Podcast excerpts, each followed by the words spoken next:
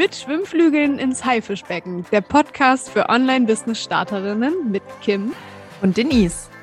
Wir sprechen über persönliche Erfahrungen und bieten dir Motivation und hilfreichen Mehrwert für dein einzigartiges und authentisches Soul-Business. Herzlich willkommen und schön, dass du zuhörst. Hallo, ihr Lieben. Willkommen zurück zu unserem Podcast. Heute sind wieder Kim und ich am Start. Yay! ähm, und wir sprechen heute über ein Thema, das jetzt nicht unbedingt sehr sexy ist, aber mit dem wir uns alle auseinandersetzen dürfen, wenn wir uns selbstständig machen. Und zwar mit der Gründung. Also mhm. tatsächlich, wie komme ich denn dahin, überhaupt ein eigenes Business zu haben? Was muss ich denn dafür alles tun? Ja, wo fängt mhm. man da an? also vielleicht erstmal auch herausfinden, so, okay, was will ich überhaupt machen, ne? Genau. Und ich würde sagen, es gibt auf jeden Fall mehrere Wege, die nach Rom führen. Definitiv, ja. Man kann auf verschiedene Arten anfangen und nichts davon ist falsch oder richtig oder es gibt nur den einen Weg, sondern es gibt auf jeden Fall mehrere Wege. Ja. Wie hast du angefangen? Was hast du als allererstes gemacht damals? Als allererstes, ich habe mit Network Marketing angefangen. ja, genau, genau. Also du hattest ja schon vor, der vor dem VA-Thema eine Selbstständigkeit. Was ja. hast du da gemacht? Hast du einfach dein Gewerbe angemeldet? Ja. So habe ich es nämlich auch gemacht am Anfang. Ich ja. habe einfach mal mein Gewerbe angemeldet. Ja, einfach mal. Das war eine riesengroße Hürde, aber ja. Nee, ich bin da halt einfach hin, habe den Zettel abgegeben und dachte mir, hier bitte, so, jetzt habe ich ein Business. Ja, das, und das musste ich, also ich musste das nirgendwo hinbringen, bei mir lief das alles online. Ah, cool. Also ich habe das online beantragt und habe dann am nächsten Morgen eine Mail gehabt mit der Bestätigung. Total unspektakulär.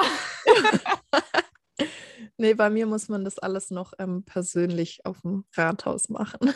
Mhm. Dorfleben. Wuhu. Ähm, nee, ich bin ganz froh, dass ich das online machen durfte. Ich habe dann noch mit meiner Mama telefoniert gefragt, Mama, was muss ich denn überhaupt angeben? ja, und dann fühlte sich das, ich glaube, wir hatten schon mal darüber gesprochen, es fühlte sich an wie so ein riesengroßer Schritt. Und dann kommt am nächsten Tag die E-Mail und das war's so. und du denkst dir so, wow, so viel Aufregung für nichts. cool. Ja, aber damit hast du deinen Grundstein für dein Business gelegt. Ja. Ja, aber nur weil Kim und ich jetzt beide mit diesem Gewerbeanmeldungsthema einfach mal angefangen haben, heißt es natürlich nicht, dass man das unbedingt zwingend als erstes machen muss. Ich glaube, generell würde ich jemandem erstmal empfehlen, mit einem Businessplan anzufangen, oder? Sich einen Plan zu machen, was möchte ich tun, was möchte ich damit erreichen. Ähm, also ich verstehe, was du meinst. Ich sehe das aber ein bisschen anders, weil ich hatte zu Anfang erstens überhaupt keinen Plan von dem, was ich machen will, genau. Es hat sich alles so entwickelt und es hat mir gut getan, später damit anzufangen, weil das dann noch mehr Klarheit reingebracht hat. Ja, mit Businessplan in dem Fall meine ich tatsächlich auch nur einen Plan für sich selber. Also nicht irgendeinen Businessplan, den man an irgendeine öffentliche Instanz danach gibt, ja. sondern ähm, wirklich was für sich selbst ähm, und das ist nicht in Stein gemeißelt. Also das darf sich verändern im Laufe der Zeit, finde ich. Aber wenn man gar keinen Plan hat von dem, was man machen will, finde ich das ganz gut, sich erstmal hinzusetzen und zu überlegen. Und wenn das, ne, wenn das nur eine Brainstorming Mindmap oder so wird, ja. und man sich einfach mal alles aufschreibt. Was brauche ich, wie viel Geld brauche ich? Möchte ich 100% selbstständig sein? Möchte ich es Teilzeit machen? Möchte ich nebenberuflich gründen? Möchte ich direkt voll und ganz reinspringen? Das sind so Themen. Ich finde, die kann man sich am Anfang erstmal alle aufschreiben. Das stimmt. Also das, da spreche ich auch aus eigener Erfahrung. Ich habe es nämlich nicht gemacht. Und, äh, ehrlich gesagt, es hätte mir schon weitergeholfen, wenn man da, ja, wenn ich mir zumindest mal auch, wenn ich ein bisschen Brainstorming gemacht hätte und einfach mal so überlegt hätte, okay, was kann ich überhaupt alles machen? Bei mir fing das einfach an und dann habe ich mir überlegt, so geil, Design ist so mein Thema, das passt und mhm. die Leut den Leuten gefällt's. Ja, und dann bin ich halt so irgendwie da reingerutscht. Ja, ja, ja. Bis ich irgendwann gesagt habe, okay, dann äh, mache ich jetzt eine Gewerbeummeldung.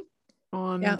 ähm, dann ging es los und ging das und tröpfelte das alles so vor sich hin. Also ich glaube, wenn man wirklich schnell ans Ziel kommen möchte und auch große Ziele hat, große Träume hat und schon genau weiß, wo es hingeht, dann kann man das ruhig mal alles einmal ein bisschen runterbrechen, mhm. um zu sehen, welche, Schritt, welche Schritte gehe ich als nächstes.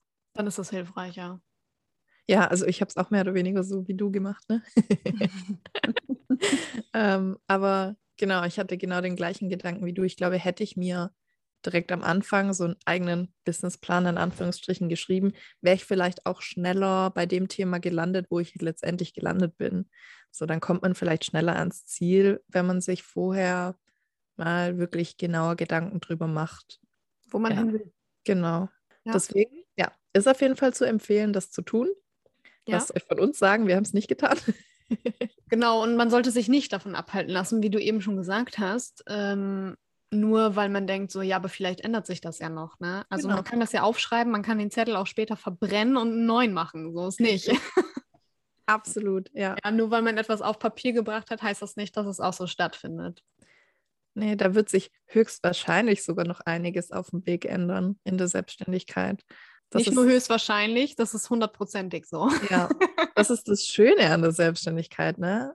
Naja, und wenn man sich dann einen Plan gemacht hat, so ein bisschen, dann finde ich, kann man auf jeden Fall die Gewerbeanmeldung starten, weil wenn man sich dann damit auseinandersetzt, ein Gewerbe anzumelden, dann wird das Ganze real.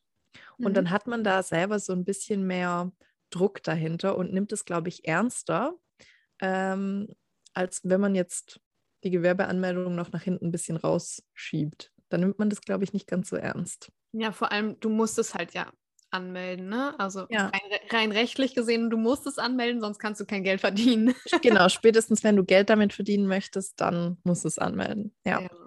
Man kann ein Gewerbe auch ähm, rückwirkend anmelden, das geht tatsächlich auch. Mhm. Aber ähm, genau, wenn zum Beispiel, wenn du aus Versehen dann schon Geld verdient hast. Aus, aus Versehen. aus Versehen huch, einen Kunden gefunden hast. also dann darf man das auch noch nachträglich ähm, rückwirkend anmelden. Das ist gar kein Problem. Ja. Aber genau, sobald man damit Geld verdient, sollte man es auf jeden Fall angemeldet haben. Ähm, ja. Wo, wo melde ich mein Gewerbe an? Hm, na, vermutlich beim Gewerbeamt. Bei uns ist es aber, was hatte ich vorhin gesagt? Das Bür nee, nicht das Bürgeramt. Auf dem Ordnungsamt. Das Ordnungsamt, ja, bei uns hängt das hier in Berlin alles zusammen. Genau, genau. Also je nachdem, wie groß ähm, eure Stadt ist, die Gewerbeanmeldung wird in der Regel irgendwo auf dem Ordnungsamt, Bürgeramt, Gewerbeamt abgegeben. Das Gewerbeamt ist meistens nur ein selbstständiges Amt, wenn eure Stadt groß genug ist, dass es sich lohnt, ein eigenes, Ordnung, äh, ein eigenes Gewerbeamt zu haben. Nicht Aber, nur Berlin ist groß genug. ja, ich, ich glaube auch tatsächlich in den meisten Fällen wird das Gewerbeamt irgendwo mit drin sitzen in einem anderen Amt. Und das ist eben meistens das Ordnungsamt oder das Bürgeramt. Genau. Mhm. Ja, und das ist einfach nur ein Zettel, den man ausfüllt, wo man draufschreibt, was man tut. Wann man startet. Mehr oder weniger. Oder? Wann man startet, nebenberuflich, hauptberuflich muss man da genau. angeben. Adresse und Co. Ja. Kostet um die 15 Euro. Bei mir ja. kostet es 15, bei dir auch? Nee, bei uns, ich glaube, die erste Anmeldung hat mich 30 gekostet, aber die Ummeldung oh, kostet mich 15. Okay, okay. Ja, und da, da muss man eben in einem Feld ausfüllen, was man tut. Und da ein Tipp von mir, am besten irgendwas reinschreiben, das sehr allgemein gehalten ist. Bei mir zum Beispiel steht ähm, was von Internetdienstleistungen drin und das kann ja alles bedeuten. Und dann mhm. kann man sich in vielen Fällen eine Ummeldung sparen, wenn man direkt so einen Umbrella-Term irgendwie benutzt und ähm, das so ein bisschen verallgemeinert und jetzt nicht hinschreibt, äh, Marketingagentur oder so ähnlich. Weil dann machst du nur Marketing, aber mit Online-Dienstleistungen kannst du alles Mögliche machen im Online-Bereich. Ja. Und das ist vor allem für VAs sehr zu empfehlen. Ja, ich habe das bei mir auch sehr allgemein gehalten. Also ich habe schon virtuelle Assistentin reingeschrieben, mhm. aber weil ja viele auch gar nicht wissen, was das ist, habe ich Dienstleistungsservice reingeschrieben. Und jetzt habe ich das halt ergänzt um das Thema Coaching. Also ich habe nicht ja. mal reingeschrieben, welches Coaching ich da machte, sondern nur allgemein und das war's. Ja, und was macht man dann als nächstes? Wenn man, dann hast du dein Gewerbe angemeldet. Genau. Also nach der Gewerbeanmeldung geht es weiter mit dem Finanzamt. Genau, richtig. Wir hüpfen von Amt zu Amt. Gewerbeamt, Finanzamt. Das Finanzamt hört sich immer erstmal so ein bisschen gruselig an, weil man gefühlt nie was Gutes übers Finanzamt hört. Ja, Aber es ist nicht so schlimm, wie es sich anhört. Das Finanzamt ist eigentlich super entspannt. Zu mir wurde am Telefon schon wortwörtlich gesagt, wir interessieren uns für gar nichts. Uns ist es egal, was du tust, wann du es tust, wie lange du es tust. Uns interessiert nur, wie viel Geld du verdienst.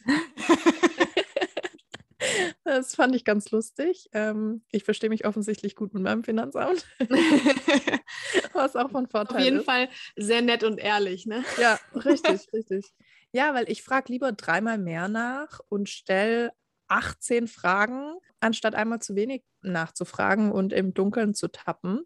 Ja, und das ist super hilfreich. Ich bekomme immer nette und freundliche Antworten. Das ist gut.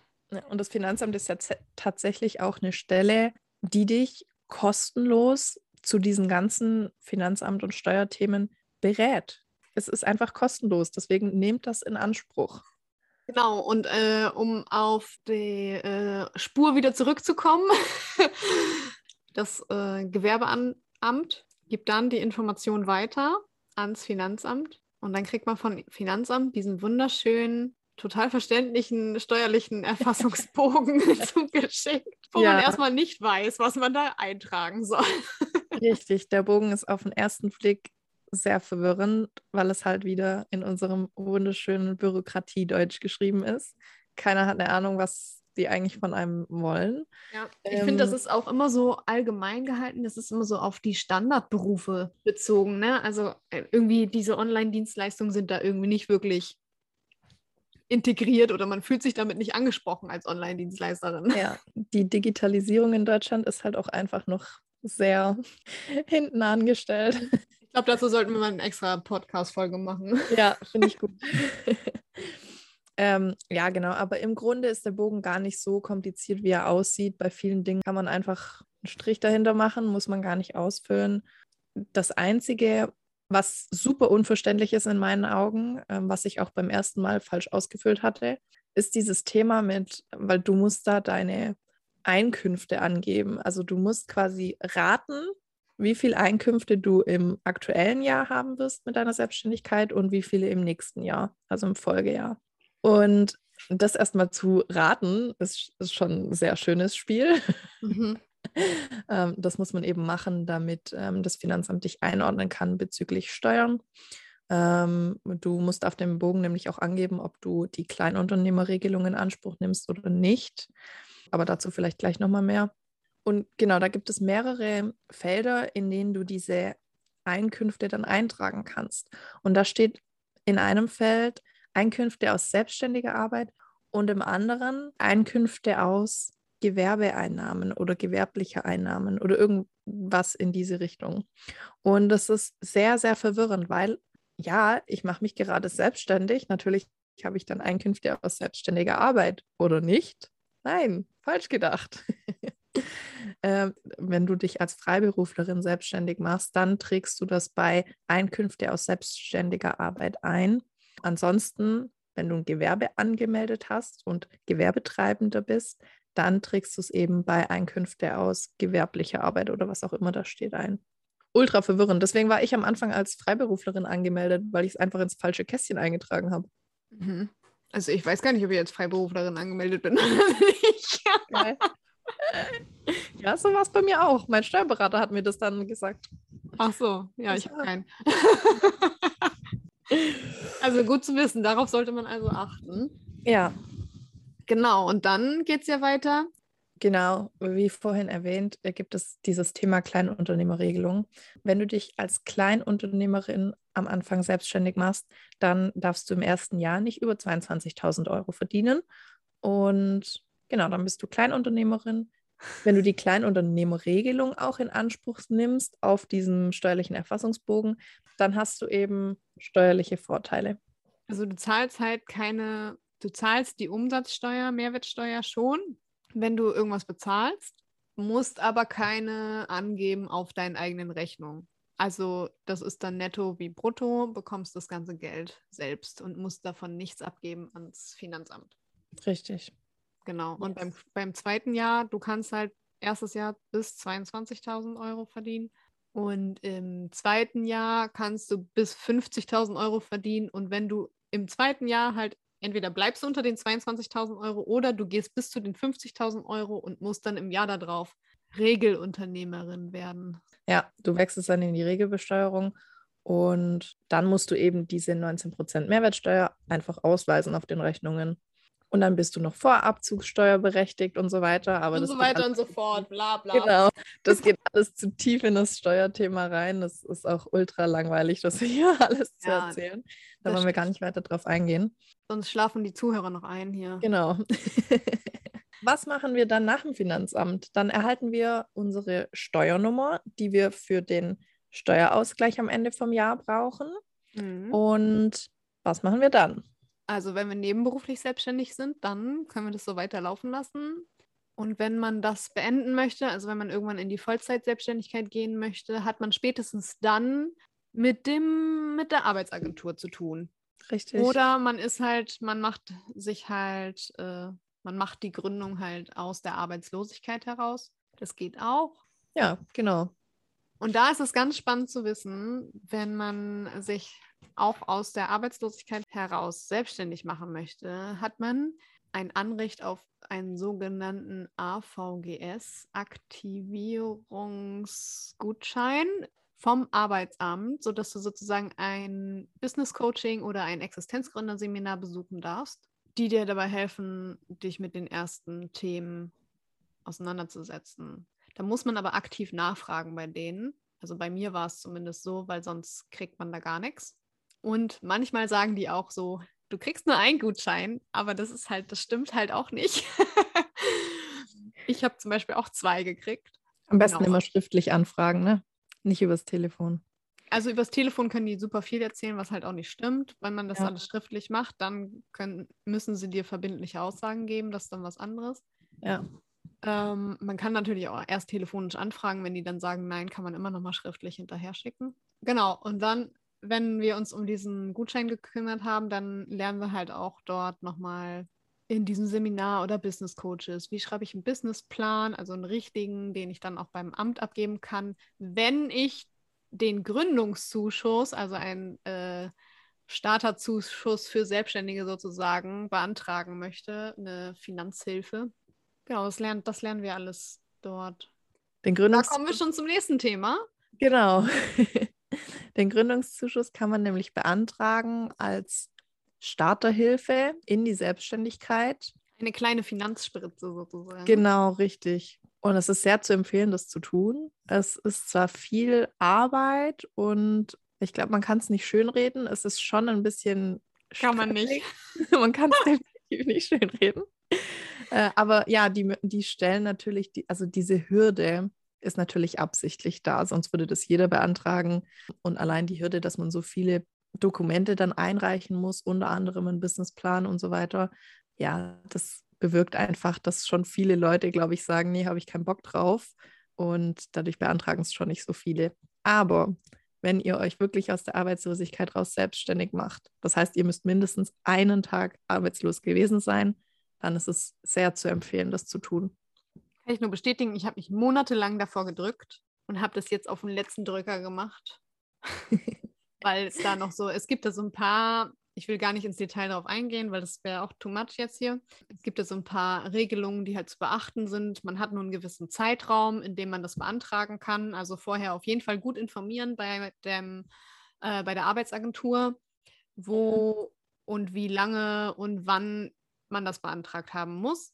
Und dann geht es ja zum Businessplan über, den man definitiv, egal ob man den Zuschuss beantragt oder nicht, sollte man unbedingt sich mit einem Businessplan einmal auseinandergesetzt haben. Und zwar wirklich intensiv, denn mich hat das krass doll vorangebracht, um auch nochmal mehr Klarheit reinzukriegen. Ich wollte es gerade sagen, Klarheit war das Wort, das mir direkt in den Kopf gesprungen ist. Man erhält dadurch super viel Klarheit fürs eigene Business. Hm, das ist auch gerade ein Thema. Ich beschäftige mich auch gerade mit meinem Businessplan und ist bei mir genau dasselbe wie bei Kim.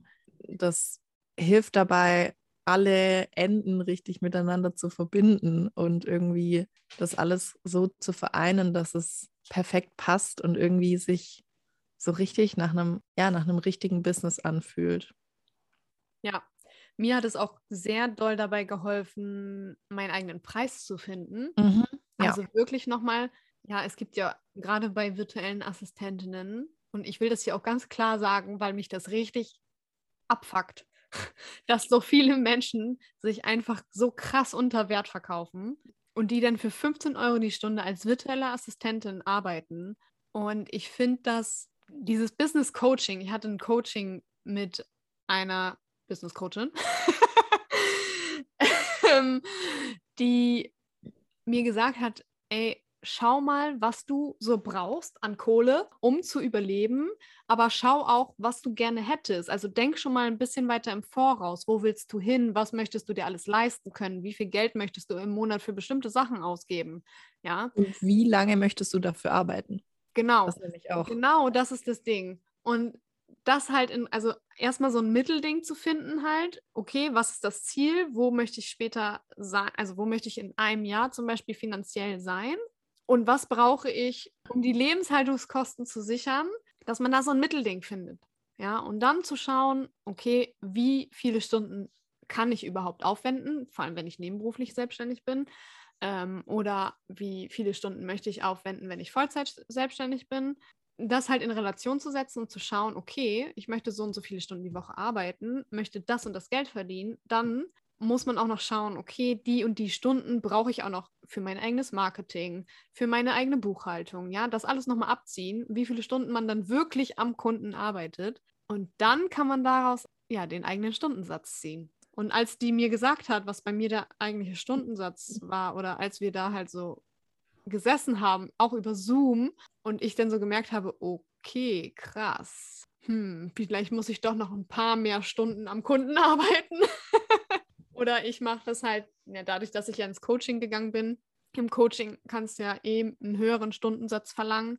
Habe ich so ein Mittelding gemacht. Ne? Also ich habe das, was ich eigentlich in der Mitte verdiene, also was ich eigentlich pro Stunde nehmen sollte, habe ich dann einen tieferen Stundensatz als virtuelle Assistentin genommen und einen höheren Stundensatz als Coach, ne, sodass sich das wieder ausgleicht. Das macht auch absolut Sinn, finde ich. Man darf eben auch nicht vergessen, als Selbstständige kannst du in deinem Kopf ungefähr, das ist natürlich viel zu viel, aber ungefähr 50 Prozent einfach mal wegrechnen von deinem Stundensatz. Und das ja. ist das, was du dann für dich hast nach Abzug von Steuern und ähm, Versicherungen und keine Ahnung was noch, ja. Ja. Deswegen 15 Euro. Mm -mm, mm davon kann man nicht leben. Nicht. Nein, davon kann man nicht leben. Und ihr verkauft euch auch völlig unter Wert. Ja. Das ist was anderes, wenn du in einer Anstellung, zum Beispiel in einem Nebenjob oder keine Ahnung, also 15 Euro pro Stunde in einer Anstellung sind jetzt nicht so schlecht. Das ist schon ganz gut. Ja. Aber da zahlt ja auch euer Arbeitgeber eure Versicherung, zumindest anteilig, Steuern und so weiter. Ihr zahlt auch nochmal Steuern, aber der Arbeitgeber zahlt eben schon viel davon. Ja. Und ihr bekommt davon letztendlich nicht mehr so viel mit. Das ist in der Selbstständigkeit nicht so. Das tut ganz schön weh, weil ihr seht diese schöne große Summe auf dem Konto und ihr wisst, hm, shit, das darf ich gar nicht alles ausgeben, weil das gehört gar nicht mir. Die Hälfte ja. davon ungefähr gehört dem Finanzamt. Ja, ist so. Und ich finde das auch, also klar, man verkauft sich dann unter Wert, ne? Also jeder, ich finde, das hat keiner verdient. Und die Arbeit, die man verrichtet, hat das auch nicht verdient. Und ich finde aber auch, man muss dort ein bisschen den Gesamtblick beibehalten, weil es gibt so viele andere virtuelle Assistentinnen oder Assistenten, die halt damit auch Geld verdienen wollen und zwar vernünftig Geld verdienen wollen. Und wenn es dann so viele gibt, die ja. das für 15 Euro die Stunde machen, ja, und dann hast du eine Anfrage und du sagst dem deinen Preis und dann kommt da jemand an und sagt, ja, okay, aber bei der anderen kriegst du für 15 Euro die Stunde, dann mache ich es doch da. Da denkst du dir auch so, ja, dann mach's doch da. Also äh, zu Anfang, zum Anfang habe ich mir das nicht gedacht. Da habe ich gedacht so, krass, wie kann man das für 15 Euro die Stunde machen? So, wie kann man davon leben? Und da habe ich erstmal meine eigenen Preise so überdacht und dann ist mir aufgefallen, das funktioniert nicht. Nee. Und da darf man sich auch nicht runterhandeln lassen, ähm, weil die Kunden werden auch sehr schnell merken, dass sie dann bei jemandem, der sich wirklich mit seinen Preisen auseinandersetzt, der wird auch, ich schätze mal, qualitativ hochwertige Arbeit leisten. Weil wenn man schon so weit ist, sich wirklich mit den Preisen auseinanderzusetzen, dann nimmt man das ernst, was man da tut. Und ja, dann leistet man wahrscheinlich auch gute Arbeit. Und die Kunden, die dann nur VAs für 15 Euro anstellen, werden ganz schnell merken, okay, das ist vielleicht nicht das, was ich mir vorgestellt hatte. Ja. Also nicht, dass VAs, die für 15 Euro arbeiten, schlechte Arbeit leisten. Nee, das aber ich bin mir ziemlich sicher, dass alle VAs, die für 15 Euro arbeiten, sich noch nicht richtig mit diesem Beruf auseinandergesetzt haben. Und das macht einfach den Unterschied. Ja. Aber Money Mindset, dazu werden wir auf jeden Fall nochmal eine separate Folge aufnehmen. Ja, definitiv. Genau. Und es sei nochmal gesagt, zu allem, was wir hier gesagt haben, es sind keine verbindlichen Aussagen, es gibt keine Garantie, es gibt keine, wie heißt das, Gewährleistung ja. auf irgendwas. Ähm, das sind alles eigene Erfahrungen, die wir gemacht haben, genau. aus denen du hoffentlich lernen kannst. Ja, und Kim und ich haben uns sehr, sehr, sehr ausführlich mit diesen ganzen Themen schon auseinandergesetzt. Das heißt, wenn du Fragen hast, melde dich gerne bei uns. Äh, wir sind quasi schon Gründungsexperten geworden. äh, und wir helfen euch gerne weiter bei den Themen. Schön, dass du zugehört hast bei unserer heutigen Folge. Wir hoffen, wir konnten ein bisschen Aufschluss geben zu den Gründungsthemen. Und wir freuen uns schon, dich nächste Woche wieder dabei zu haben. Genau, bis dann. Adios. Adios.